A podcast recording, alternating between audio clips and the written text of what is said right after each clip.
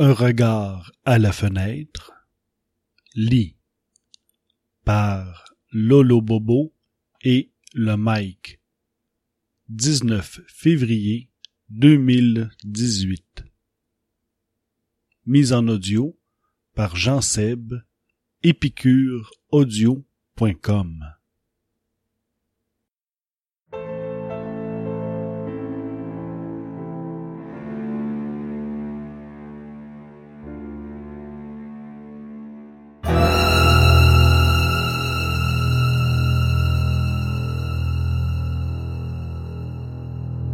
Il faisait doux pour une fin de novembre, et il régnait comme un air de fête dans la ville.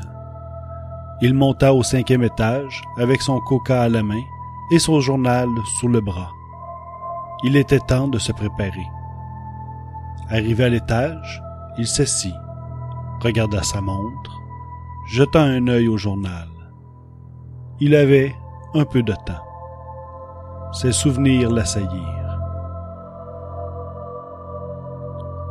Quand il sortait de l'école, elles étaient nombreuses, les mamans, à venir attendre les gamins. Il y avait celles qui ébouriffaient les cheveux, celles qui écoutaient avec fierté les récits des exploits de cours de récré, celles qui avaient un sourire indulgent pour les mauvaises notes. Sa mère à lui, elle n'était jamais là.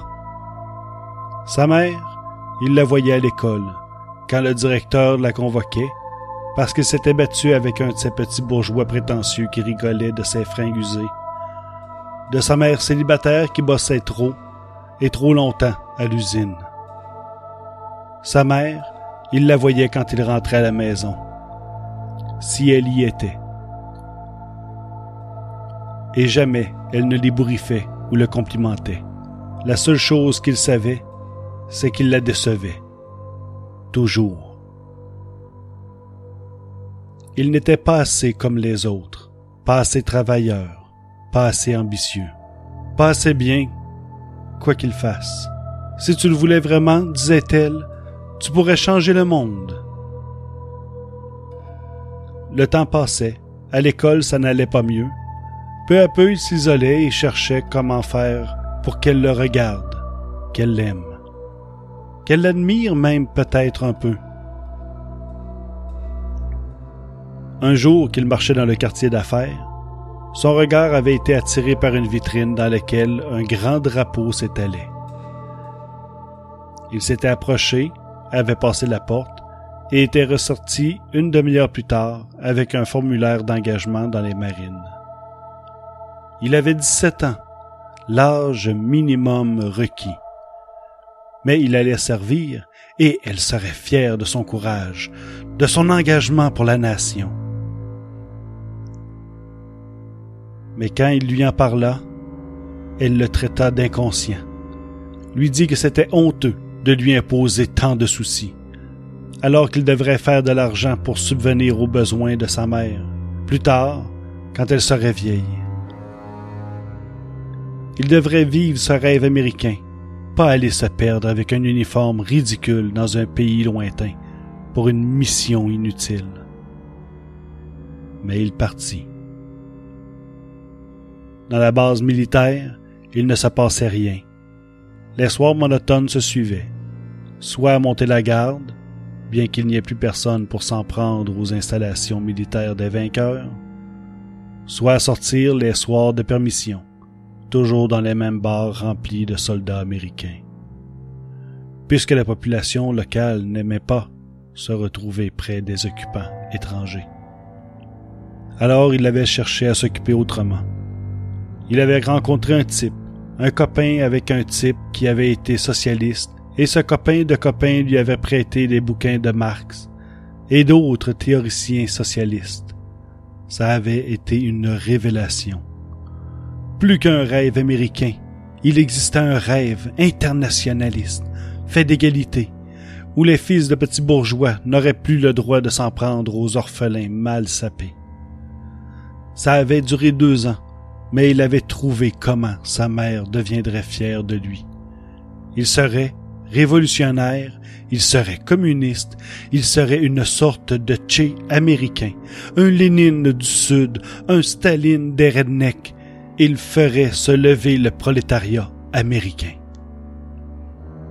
Quand son avion atterrit à la Nouvelle-Orléans et qu'il retourna voir sa mère pour lui expliquer sa vision d'un projet humaniste, émancipation des masses laborieuses, elle le traita de fou, de fainéant, d'égoïste qui préférait la cause des soi-disant opprimés, là où il devrait plutôt penser à gagner de l'argent pour assurer les vieux jours de sa vieille mère, et où il devrait fonder une famille, pour que sa future belle-fille puisse prendre soin d'elle pendant qu'il irait gagner du fric et vivre son rêve américain. Alors il partit à nouveau. Il investit la solde de ses deux années d'exil dans un projet fou. Il traversa l'Atlantique, débarqua en Finlande, et passa de nuit la frontière avec l'URSS. Il demanda l'asile politique, bien décidé à vivre son rêve internationaliste d'égalité entre les hommes. On lui trouva un travail dans une usine à Minsk, mais là, encore, il se sentit seul.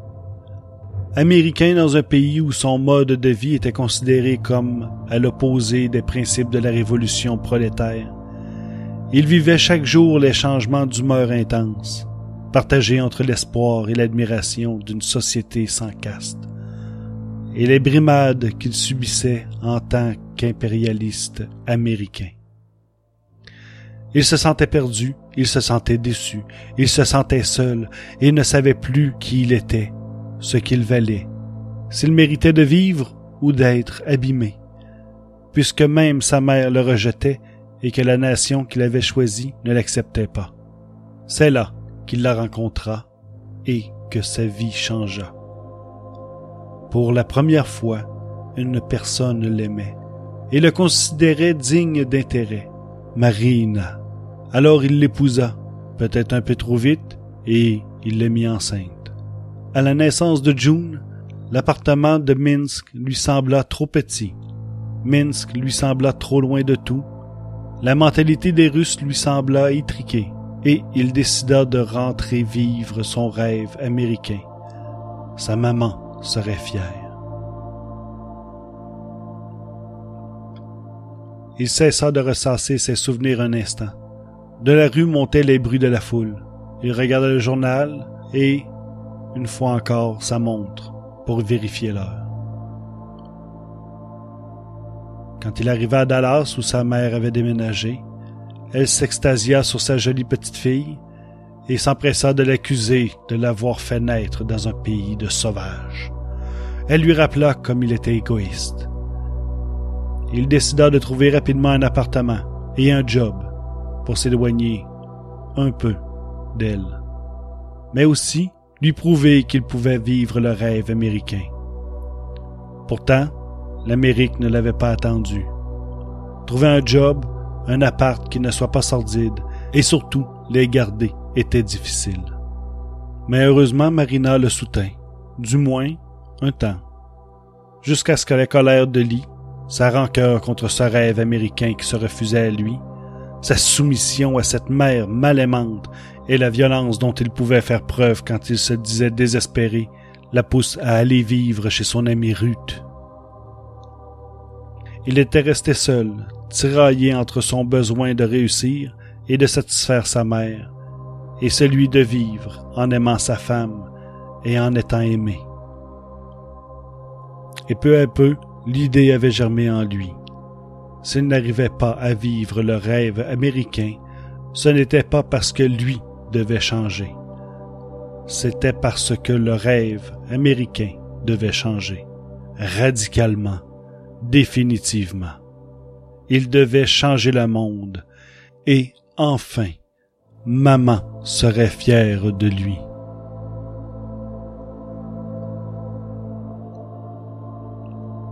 La porte s'ouvrit. C'était Charles Given, du service des livraisons. Tu devrais pas rester seul ici, Lee, dit-il. On va tous se mettre à la fenêtre du quatrième pour mieux voir le défilé. Lee releva la tête et lui sourit. Oui, je finis un truc ici et je vous rejoins. À tout de suite alors. Charles se retourna, entra dans l'ascenseur dont les portes se refermèrent derrière lui avec un tintement. Lee prit le fusil enroulé dans une couverture qu'il avait cachée la veille. Il ouvrit la fenêtre. La clameur de la foule s'engouffra dans la pièce. Au loin, sur Main Street, des motards et une décapotable s'approchaient. Il allait changer le monde. Maman serait fière de lui. Several shots were fired as President Kennedy's motorcade passed through downtown Dallas. A crowd screamed and lay down on the grass as the motorcade went by. It was not known if the shots were aimed at the president. Repeat, it is not known if the shots were aimed at the president. Here is a flash from the Associated Press, Dateline Dallas. Two priests who were with President Kennedy say he is dead of bullet wounds.